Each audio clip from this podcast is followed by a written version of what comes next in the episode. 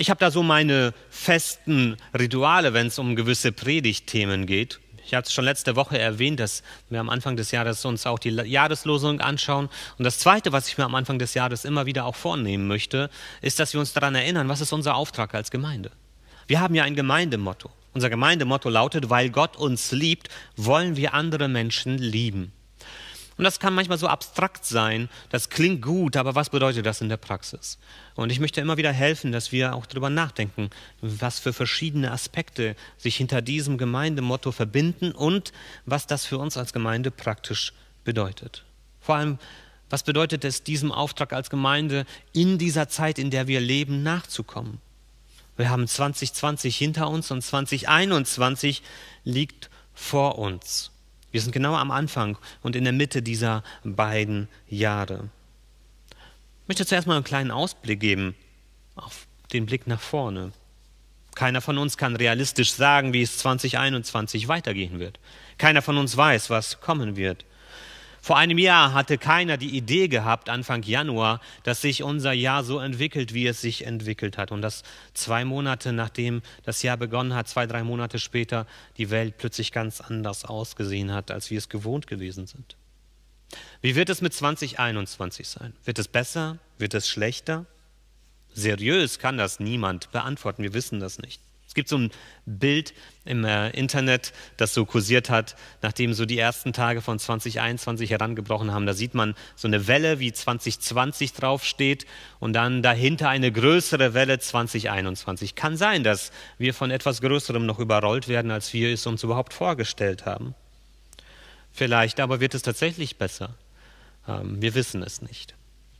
Was wir aber wissen, ist, dass wir in den nächsten Wochen immer noch mit dem Thema konfrontiert werden, was uns alle schon seit Monaten beschäftigt, natürlich mit Corona. Und die Hoffnung ist, dass es dann irgendwann im Laufe des Jahres an Brisanz verlieren wird, wenn alles gut läuft.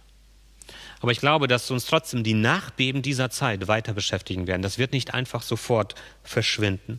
Und zu diesen Nachbeben, die kommen werden, ob es wirtschaftlich ist oder sozial oder andere Fragen, werden andere Themen dazukommen, die auf uns warten. Und deshalb nochmal die Frage, was bedeutet das für uns als Christen? Was bedeutet das für uns als Gemeinde? Wie sollen wir damit umgehen? Ich möchte versuchen, ein paar Orientierungspunkte für uns mitzugeben. Zwei Herausforderungen, zwei Aufgaben sollten wir in diesem Jahr anpacken. Das erste ist, wir sollten unseren Glauben so leben und so gestalten, dass unser Glaube unabhängig wird von allen Umständen, die uns umgeben. Ich weiß, das ist ein großes Ziel und vielleicht klingt das für dich so, als wäre das Ziel dabei, dann irgendwie sich von der Welt abzukoppeln. Darum geht es nicht. Genau das Gegenteil ist der Fall. Denn die zweite Herausforderung ist es, dass wir aus einem gefestigten und starken Glauben heraus lernen, dass wir uns den Herausforderungen stellen, die vor uns liegen, wie auch immer sie aussehen mögen. Das heißt, auf der einen Seite einen Glauben zu haben und zu leben, der unabhängig ist von den Umständen, und auf der anderen Seite aus diesem starken Glauben heraus alle Umstände anzupacken, die vor uns liegen. Das ist eben möglich, wenn beides so zusammenkommt. Und ich möchte dafür drei Gedanken mitgeben, wo ich glaube, dass das möglich sein kann, dass wir diesen Glauben so entwickeln, dass er das wirklich auch umsetzen kann, diese beiden Aufgaben.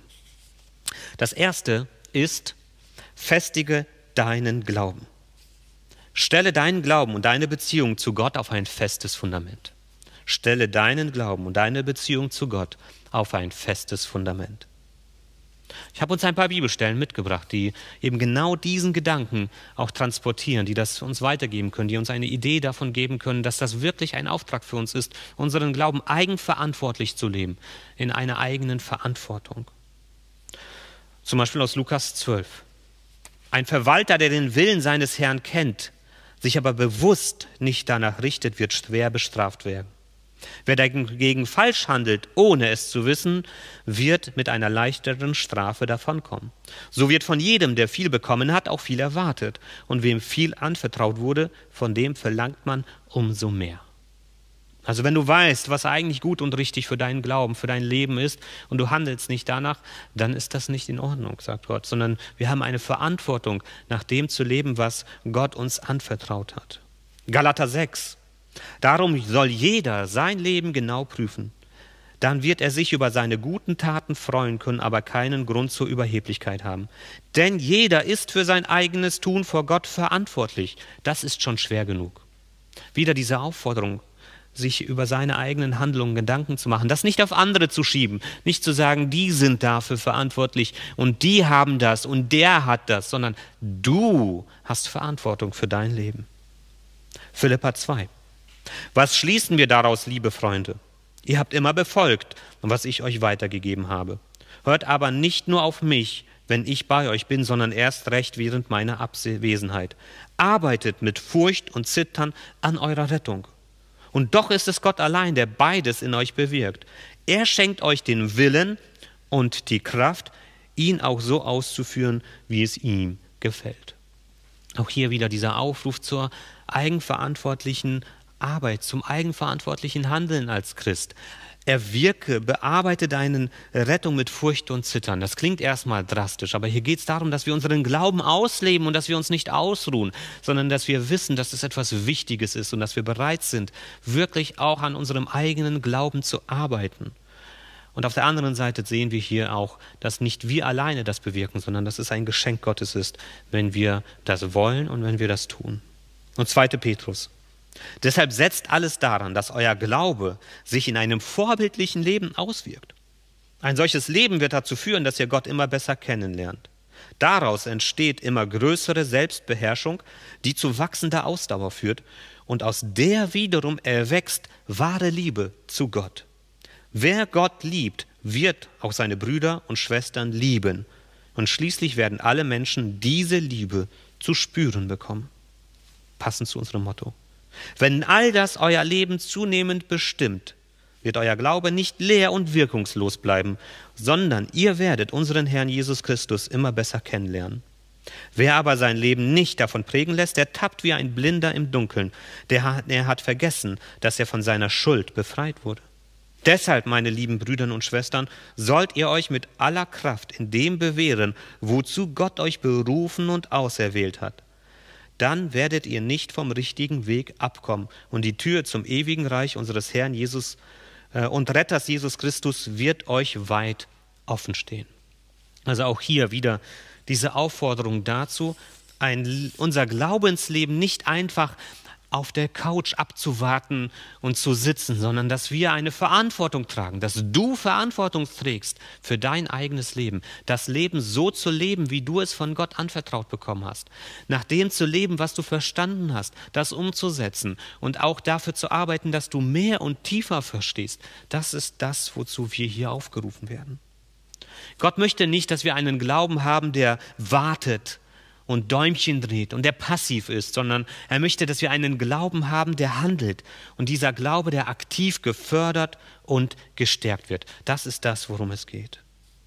Und das ist, betrifft nicht nur dich als einzelne Person, sondern wenn du zum Beispiel Familie hast, wenn du ähm, Großmutter, Großvater bist, aber vor allem auch natürlich, wenn du Vater oder Mutter bist, dann betrifft das auch die Verantwortung für deine Familie, für die Kinder und die Enkel, äh, in deiner Familie, dass wir auch deren Glauben fördern und stärken. Auch das ist wichtig.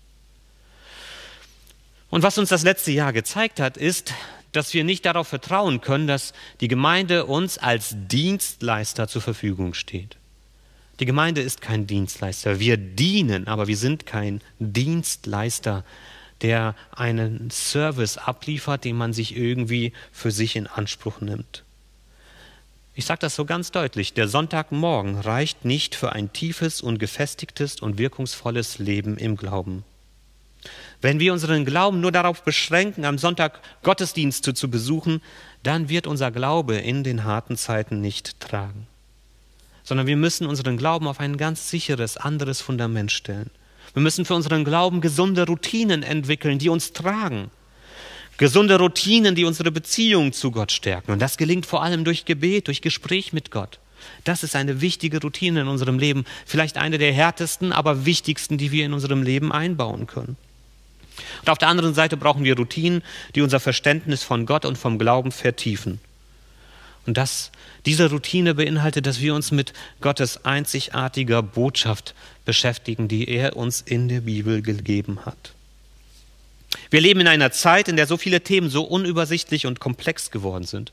Wir leben in einer Zeit, in der wir schnell den Überblick verlieren können darüber, was gut und richtig ist, was falsch und schlecht ist. In einer Zeit, wo wir so viele Stimmen hören, die uns alle sagen, tu dies oder tu das nicht.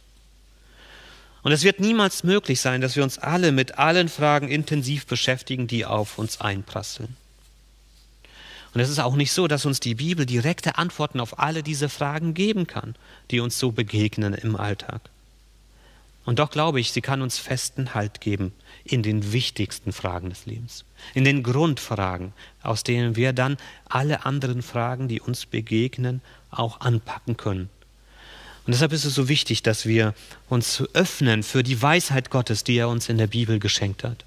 Und dass wir uns dafür äh, dazu aufmachen, dass wir dort tiefer graben und danach fragen, was Gott eigentlich möchte, was Gott eigentlich sagt. Nur wenn wir lernen, Gottes Stimme zu hören, durch Gebet und durch Bibellesen, dann werden wir sie auch heraushören aus der ganzen Kakaphonie an Stimmen, die auf uns einprasseln, von Menschen bis Medien und soziale Medien und Internet und alles das, was da so auf uns einstürmt. Beides zusammen, Gebet für unsere Beziehung und Bibelstudium, für ein tieferes Verständnis, kann uns die nötige Orientierung und Sicherheit geben, um durch diese unsicheren Zeiten geistig und geistlich heil durchzukommen. Und dazu ist dann auch der Austausch untereinander wichtig. Nicht nur, dass ich mir für mich selber danach forsche, sondern Gott hat uns bewusst in eine Gemeinschaft von Menschen gestellt. Auch für diese Themen. Auch, dass wir miteinander beten, dass wir miteinander sein Wort studieren. Dafür hat er uns die Gemeinde geschenkt. Und da ist das Gespräch miteinander wichtig. Auch wenn wir vielleicht ganz verschieden ticken, auch gerade wenn wir ganz verschiedene Zugänge dazu haben. Aber dass wir lernen, da miteinander darüber zu reden, dass wir über Gott reden, über die Bibel, über Gottes Wege mit uns und dass wir uns da eben auch auf diese tiefere Ebene miteinander auf den Weg machen. Und dazu können Hauskreise zählen. Natürlich ist das jetzt schwierig in dieser Zeit und doch kann man über Videokonferenzen diesen Austausch miteinander pflegen. Vielleicht kann man auch noch kleinere Gruppen gründen. Nicht Hauskreise mit fünf, sechs, sieben, acht Leuten, auch wenn das schön ist. Und ich wünsche mir, dass wir das auch wieder haben dürfen. Aber vielleicht ist es gut, wenn man sich dann noch bewusster kleinere Gruppen sucht, von zwei bis drei Leuten, die miteinander Austausch haben. Dann ist das leichter, auch übers Internet, auch über Videokonferenzen, dass man einfach miteinander die Bibel aufschlägt, dass man miteinander betet. Such dir solche Leute. Frag einfach, hey, hast du Lust, einmal in der Woche mit mir eine halbe Stunde zu verbringen, dass wir lesen und beten? Mehr nicht. Mehr muss es nicht sein. Das ist schon ein guter Anfang. Mehr darf es sein, aber mehr muss es nicht sein. Wir werden auch wieder wortgewandt starten, unser Bibelstudium, das wir auch momentan übers Digitale durchführen. Auch dazu eine herzliche Einladung, wenn eine E-Mail verteilt wird, das nicht einfach wegzuklicken, sondern dass du darüber nachdenkst, vielleicht ist das doch einfach auch gut und richtig, dass ich intensiv mit anderen zusammen Gottes Wort anschaue. Unser Glaube kann uns nur dann wirklich Halt und Frieden geben, der uns versprochen ist, wenn er auf einem festen Fundament steht. Das ist eine fundamentale Wahrheit. Und dieses Fundament ist die tiefe und feste Beziehung und Verankerung in Gott selbst, in Jesus Christus. Und wenn wir unsere Beziehung zu Gott gefestigt und vertieft haben, dann sind wir bereit für den zweiten Punkt. Und der lautet, sei mutig und stark. Sei mutig und stark. Lass dir von Gott Hoffnung und Kraft für den Alltag schenken. Lass dir von Gott Hoffnung und Kraft für den Alltag schenken. Auch dazu einige Bibelstellen. Psalm 27. Vertraue auf den Herrn, sei stark und mutig, vertraue auf den Herrn. Römer 15. Deshalb wünsche ich für euch alle, dass Gott, der diese Hoffnung schenkt, euch in eurem Glauben mit großer Freude und vollkommenem Frieden erfüllt, damit eure Hoffnung durch die Kraft des Heiligen Geistes wachse. 1. Korinther 15. Bleibt daher fest und unerschütterlich in eurem Glauben, meine lieben Brüder und Schwestern. Setzt euch mit aller Kraft für den Herrn ein, denn ihr wisst, nichts ist vergeblich, was ihr für ihn tut. 1. Korinther 16. Seid wachsam und steht fest im Glauben, seid entschlossen und stark. Epheser 6. Zum Schluss noch ein Wort an euch alle. Werdet stark, weil ihr mit dem Herrn verbunden seid. Lasst euch mit seiner Macht und Stärke füllen. sei mutig und stark, lass dir von Gott Hoffnung und Kraft für den Alltag schenken. Ich lese gerade ein sehr, sehr interessantes Buch. Die Grundidee für dieses Buch ist, dass ein gigantischer Asteroid Kurs auf die Erde nimmt und unausweichlich auf der Erde einschlagen wird. Das Buch setzt, setzt sechs Monate vor diesem Einschlag ein. Und das Buch beschreibt dann, wie die Menschen mit diesem Ereignis umgehen, das für die allermeisten den sicheren Tod bedeuten wird. Die Menschen im Buch gehen sehr unterschiedlich damit um. Manche flüchten sich in die Arbeit und wollen das, was vor ihnen liegt, möglichst ignorieren. Andere brechen aus ihrem Alltag komplett aus und versuchen, die letzten Monate hemmungslos zu genießen. Andere verlieren sich in Verschwörungstheorien. Andere suchen den Ausweg im Selbstmord, weil sie selbst bestimmen wollen, wann ihr Leben endet. Was trägt dich in deinem Leben, wenn du keine Perspektive hat, hast? Was bedeutet es zu leben, wenn der Horizont für dein Leben plötzlich ganz eng wird? Das Buch beschreibt natürlich ein sehr dramatisches, sehr beklemmendes Szenario. Aber ich glaube, manchmal kann einem so etwas helfen, dass wir anfangen, über die wirklich wichtigen und zentralen Fragen in unserem Leben nachzudenken. Wieso lebe ich überhaupt? Was treibt mich im Leben an? Und was kommt und was bleibt, wenn mein Leben vorüber ist? Kein Mensch weiß, welche Wege vor uns liegen. Für uns als Menschheit weiß das keiner, aber auch für dich persönlich als Mensch weiß das keiner. Aber unser Glaube als Christen ist es, dass Gott uns auf allen unseren Wegen begleitet. Egal wo du hingehst, Jesus geht mit dir mit. Und wo auch immer dein Weg dich hinführen wird, wird am Ende dieses jedes Weges Jesus auf dich warten, wenn du dein Vertrauen auf ihn setzt. Vieles ist unsicher. Vieles kann uns enttäuschen. Vieles kann uns unsere Zuversicht nehmen. Aber dass Jesus zu dir hält und dass Jesus auf dich wartet, ist sicher. Und Jesus wird dich nicht enttäuschen.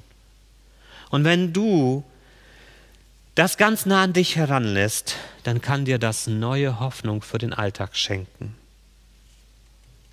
Das ist nichts, was wir uns selbst irgendwie erarbeiten können mit Mühe und Anstrengung. Das ist nicht so, dass wir damit viel Frömmigkeit uns da eine Stufe aufbauen können, die uns mehr und mehr Hoffnung schenkt. Es ist etwas, was uns geschenkt wird. Aber es wird uns dann geschenkt. Es ist eine Folge davon, dass wir uns, wie in Punkt 1 gesagt, ganz auf die Beziehung zu Gott einlassen und unseren Glauben zu ihm stärken. Und diese Hoffnung, diese Kraft und die Stärke ist die Frucht daraus, dass wir uns immer tiefer in die Beziehung zu Gott begeben. Und wenn wir dann mit Glauben und mit Hoffnung unterwegs sind, dann wird auch der dritte Punkt Wirklichkeit werden. Sei ein Friedensbringer. Trage einen Schimmer von Gottes neuer Welt zu den Menschen. Sei ein Friedensbringer. Und auch dazu einige Bibelstellen. Wendet euch ab von allem Bösen und tut Gutes setzt euch unermüdlich und mit ganzer Kraft für den Frieden ein. Psalm 34. Römer 12. Soweit es irgend möglich ist und von euch abhängt, lebt mit allen Menschen in Frieden. Römer 14.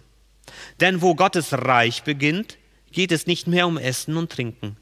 Es geht darum, dass wir ein Leben nach Gottes Willen führen und mit Frieden und Freude erfüllt werden, so wie es der Heilige Geist schenkt. Wer auf Christus auf diese Weise dient, über den freut sich Gott und den achten die Menschen. Deshalb wollen wir uns mit allen Kräften darum bemühen, in Frieden miteinander zu leben und einander im Glauben zu stärken. 1 Timotheus 2. Am wichtigsten ist, dass die Gemeinde beständig im Gebet bleibt. Betet für alle Menschen. Bringt eure Bitten und Wünsche, eure Anliegen und euren Danken für sie vor Gott. Betet besonders für alle, die in Regierung und Staat Verantwortung tragen, damit wir in Ruhe und Frieden leben können, ehrfürchtig vor Gott und aufrichtig unseren Mitmenschen gegenüber. So soll es sein und so gefällt es Gott, unserem Retter. Und 1. Petrus 3.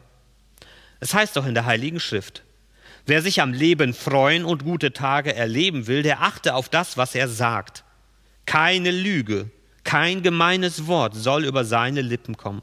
Von allem Bösen soll er sich abwenden und Gutes tun. Er setze sich unermüdlich und mit ganzer Kraft für den Frieden ein. Denn der Herr sieht mit Freude auf solche Menschen, die nach seinem Willen leben und hat immer ein offenes Ohr für ihre Bitten. Allen jedoch, die Böses tun, stellt sich der Herr entgegen. Als Gott die Welt erschaffen hat, da war die Welt ein Ort, wo alle Teile der Welt heil und versöhnt miteinander im Einklang lebten. Der Mensch mit sich selbst, der Mensch mit anderen Menschen, die Menschen mit ihrer Umwelt und Mensch und Natur im Einklang mit Gott. Dieser vollkommene Friede ist zerbrochen, als der Mensch angefangen hat, sich von Gott abzuwenden, als der Mensch angefangen hat, egoistische Entscheidungen zu treffen. Und diese Zerbrochenheit und dieser tiefe Unfrieden ist das, was uns heute noch leiden lässt. In der Bibel gibt Gott uns aber den, die Aussicht darauf, dass es eines Tages wieder anders werden wird. In Gottes neuer Welt wird es Friede, wieder Frieden geben zwischen Gott, den Menschen und der Natur. Und alles das, worunter wir jetzt leiden, der ganze Hass und Streit der Menschen untereinander, unser schlimmer Umgang mit der Natur, die Gott uns gegeben hat, und diese innere Zerbrochenheit, an der so viele Menschen erkrankt sind, alles das wird eines Tages weggenommen werden. Diese Aussicht ist da. Diese Hoffnung besteht, dass es wirklich so sein wird und gleichzeitig spüren wir, wie weit weg wir davon sind. Aber die Bibel macht deutlich, dass wir als Christen einen ganz konkreten Auftrag haben. Wir sollen jetzt schon als Bürger dieser neuen Welt leben. Wir sollen jetzt schon so leben, als wären wir jetzt schon in dieser neuen Welt. Und so wie wir unser Leben gestalten, sollte so sein, dass es auch in Gottes neuer Welt nicht aus dem Rahmen fallen würde, dass keiner sagen würde, hey, so ist das aber nicht hier. Und so wie wir dort leben werden, so sollen wir uns bemühen, jetzt schon zu leben. Und nicht zu sagen, ja, das ist dann und heute ist heute. Nein, unser Auftrag als Christen ist es, etwas von dieser neuen Welt schon jetzt ins Leben hineinzutragen, durch unser eigenes Leben. Wo wir hinkommen, sollen wir Gottes Frieden hineintragen. Wo wir Menschen begegnen, sollen wir diesen Menschen Gottes Liebe entgegenbringen. Wo wir reden, sollen wir erbauen und ermutigen. Und wir sollen auch andere Menschen dazu einladen, ihr Leben auf Gottes neue Welt auszurichten. Denn Gottes neue Welt ist ein Ort der Heilung, ist der Ort der Heilung, der einzige Ort, wo es echte, dauerhafte Heilung gibt. Und da, wo Menschen sich auf Gottes neue Welt einlassen, da geben sie Raum dafür, dass etwas von dieser Heilung, die da auf uns wartet, in ihrem Leben jetzt schon Wirklichkeit wird. Wahrer Friede zwischen Menschen wird nur durch, dadurch möglich sein, dass wir uns gemeinsam auf diesen Gott einlassen. Und diesen Frieden mit Gott und damit auch den Frieden in der Welt kann es nur durch den geben, der uns diesen Frieden zu uns gebracht hat, Jesus Christus. Durch Jesus versöhnt Gott alle zerbrochenen Teile der Welt wieder miteinander. In ihm findet alle Welt Frieden. Er gibt uns den Zugang dazu. Und jeder menschliche Versuch, jeder Versuch, die Welt wieder in Ordnung zu bringen mit menschlichen Mitteln, wird scheitern. Jeder Versuch, der Jesus Christus außen vor lässt, der Versuch, das eben alleine in dieser Welt zu lösen, wird scheitern. Und manchmal führen diese Wege sogar in noch viel schlimmere Katastrophen. Die neue Welt Gottes, dieses Versprechen auf Frieden und Heilung ist untrennbar verbunden mit Jesus Christus. Und wenn wir in Menschen in diese neue Welt Gottes einladen, dann laden wir sie zu Jesus Christus ein. Und damit schließt sich der Kreis zu dem, wo wir angefangen haben. Wo der Glaube an Jesus Christus tiefer und fester wird, da wird Gottes neue Welt immer größer und greifbarer. Und das kann uns Kraft und Stärke geben. Deshalb, festige deinen Glauben. Stelle deinen Glauben und deine Beziehung zu Gott auf ein festes Fundament. Sei mutig und stark. Lass dir von Gott Hoffnung und Kraft für den Alltag schenken. Sei ein Friedensbringer. Trage einen Schimmer von Gottes neuer Welt zu den Menschen. Amen.